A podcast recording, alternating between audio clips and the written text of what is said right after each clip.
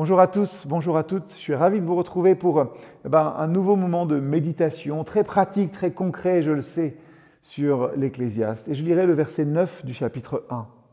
Ce qui a été, c'est ce qui sera. Ce qui s'est fait, c'est ce qui se fera. Il n'y a rien de nouveau sous le soleil. On le connaît, ce verset. On l'aime. Et il nous rappelle peut-être quelquefois tragiquement, hein, que l'histoire se répète, que les mêmes thèmes et les mêmes défis reviennent inlassablement. Et il souligne aussi l'importance de regarder en arrière pour apprendre du passé, pour mieux comprendre peut-être le présent dans lequel nous vivons, pour préparer l'avenir. Alors aujourd'hui, peut-être lisez un petit peu d'histoire, que ce soit dans un livre, que ce soit en ligne, que ce soit en écoutant un podcast, que sais-je, en écoutant peut-être le témoignage d'une personne plus âgée, Cherchez les parallèles entre les événements passés et ce que vous vivez, vos défis actuels.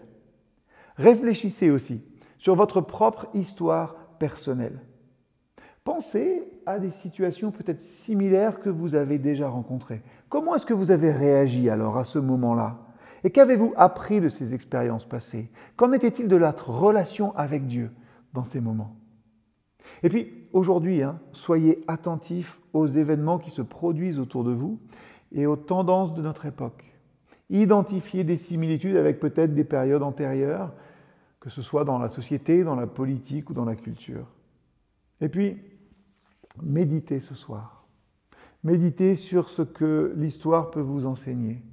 Comment est-ce que vous, dans votre vie, vous appliquez les leçons du passé pour prendre des décisions plus éclairées et créer un avenir meilleur hein? Pourrait le dire, Jésus-Christ dit toujours, euh, il aime en premier, mais après il dit va et ne pêche plus. Comment est-ce que je mets cela en rapport? Comment est-ce que mes expériences passées me poussent à prendre de meilleures décisions aujourd'hui? C'est cela quoi nous appelle ce verset. En méditant sur le cycle de l'histoire, on peut comprendre le présent, préparer l'avenir. Ça nous rappelle que bien que les circonstances puissent sembler nouvelles, les leçons du passé demeurent pertinentes. On peut prendre des décisions plus éclairées. Voilà ce que doit nous servir l'histoire de notre vie.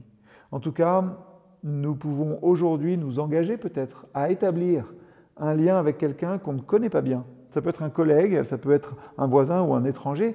Et puis, écoutez son histoire, partagez la vôtre, découvrez comment aussi la fraternité peut apporter de la nouveauté et une certaine compréhension dans votre vie. À bientôt.